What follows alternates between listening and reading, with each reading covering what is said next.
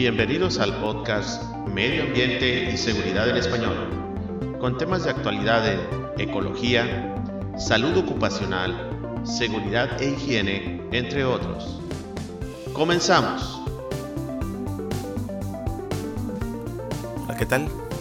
Les habla Carlos Navarro. Quiero iniciar el episodio del día de hoy con una pregunta para ustedes. ¿Cuándo fue la última vez que llevaste a cabo una auditoría de materiales peligrosos en tus instalaciones? Quizás la respuesta sea hace menos de un año, seis meses, o tal vez nunca lo hayas hecho. No lo sé.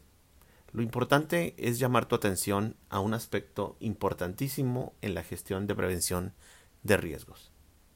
Y es que quizás confiamos en que dichos químicos se encuentran donde deberían de estar, es decir, en el almacén de materiales peligrosos o en los eh, gabinetes especiales diseñados para esto. Pero ¿realmente estamos seguros de esto? ¿Y qué me dicen de las hojas de datos de seguridad? O de las etiquetas que por normatividad deben contar cada uno de estos materiales sin excepción.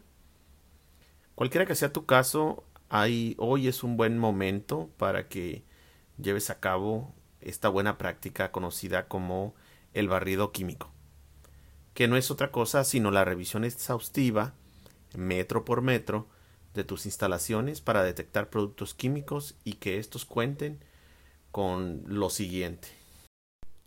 Número 1. Que el recipiente que contenga la sustancia química sea el adecuado para el tipo de riesgo qué es lo que vamos a buscar, que sea el recipiente adecuado, eh, que no esté en, en, una botella que no sea de un para que, que pueda contener un químico.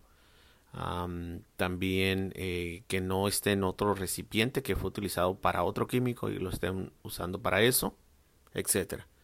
Número dos, que se encuentre en el lugar de almacenamiento seguro y designado para ello. Que no se encuentre en algún cajón, fuera del área de contención, etc. Número 3. Que estén identificados los químicos correctamente con su etiqueta, esto siguiendo la normativa de cada país. En el caso de México, se debe tener el sistema armonizado de acuerdo a la norma 018. Número 4. Que cada químico cuente con su hoja de datos de seguridad en español y nuevamente que cumpla con lo estipulado en la norma 018 que nos indica lo que debe de contener cada hoja de datos de seguridad.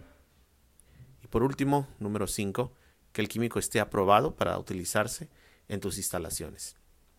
Una regla de seguridad es que todos los químicos que ingresen a tu instalación o que se estén utilizando deban de pasar por un procedimiento de aprobación por parte del encargado de medio ambiente, calidad o, seguridad y higiene en este caso. Si el químico que estás revisando cumple con estos cinco puntos, es un químico que no debería tener problemas para permanecer en tus instalaciones. Cuando alguno de estos puntos no se cumplen en alguna de estas sustancias químicas, entonces definitivamente se convierte en un hallazgo. Y al final pues lo vas a tener que registrar como tal. La mejor manera de iniciar eh, este proceso es que tomes un croquis actualizado de tus instalaciones y definas el punto de partida eh, de donde vas a iniciar. Eh, puedes incluso este croquis dividirlo en cuatro cuadrantes y de tal forma que pues cubras toda la totalidad de tu instalación. Se recomienda sectorizarlo cuando tienes más de un edificio a tu cargo o bien este pues es muy grande también el, edificio también lo puedes sectorizar en cuatro parlantes.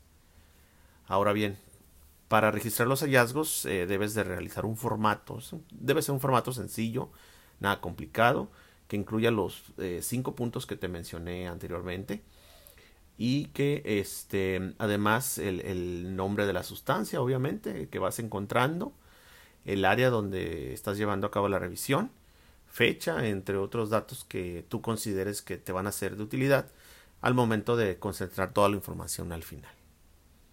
Eh, de igual forma, tienes que revisar todos los lugares donde se podrán se podrían encontrar estas sustancias químicas como cajones, gabinetes, estanterías, escritorios, en fin, eh, donde tú consideres que se pueda llegar a guardar una sustancia química no aprobada, ese es el lugar que tienes que revisar.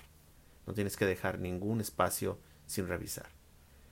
También no olvides que también áreas que no son de producción o almacenes también las debes de verificar, como lo es oficinas, áreas de cocina, comedores, eh, cuartos de mantenimiento, las áreas de los servidores de sistemas, del área de sistemas también, eh, bodeguitas del área de limpieza, en fin, debes de cubrir pues todas las áreas físicas de tu, de tu instalación.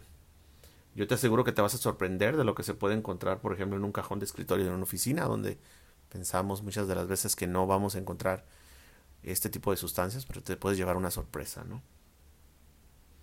Cuando hayas terminado eh, con este barrido químico, es una buena práctica el que concentres todos los productos en una área, eh, podríamos decir, de cuarentena, hasta que se decida qué hacer con ellos si se van a disponer como residuos peligrosos o se les va a permitir continuar en el área de trabajo con las medidas de seguridad eh, que ya mencionamos.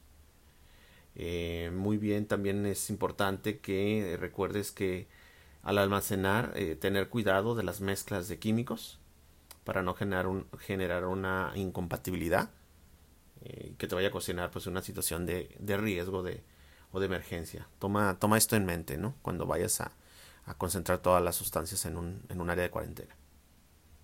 La información que vayas a obtener o que obtengas de esta práctica puedes generar eh, un reporte muy detallado, con gráficas incluso, eh, con todos pueden ser, por ejemplo, eh, qué químicos fueron los más comunes que encontraste, en dónde se concentraron las áreas que más ofensoras, por decirlo de alguna manera, es donde encontraste más químicos Em, con, em, que no cumplirían con, con, las medidas de seguridad. Em, vas a tener mucha información, eh, te, lo, te lo puedo asegurar, eh, que para el siguiente barrido, que deberías de programar en, un plazo no mayor, eh, pienso yo, de menos de seis meses, no dejar pasar mucho tiempo, cómo, cómo vas mejorando, ¿no? se busca siempre la mejora continua en todos estos aspectos de EHS. Eh, si encontraste menos hallazgos, estás igual o, o si la situación se está tornando eh, eh, al contrario, ¿no? que hayas encontrado todavía más que, que la última vez. ¿no? y, y, mi recomendación nuevamente es que esta buena práctica no pase más de seis meses entre una y otra y que lo establezcas ya dentro de tus planes de auditoría en el área de seguridad, higiene y medio ambiente. Con esto terminamos el episodio del día de hoy. Muchas gracias por tu atención. No olvides suscribirte, es completamente gratis. Estamos en la mayoría ya de las plataformas de podcast, Spotify, Apple Podcast, Google Podcast, Radio Public, entre otros. También te invito a que te suscribas a través de mi página de Facebook y de LinkedIn. Estoy como Navarro y Asociados consultores ambientales. Muchas gracias y nos vemos en la próxima.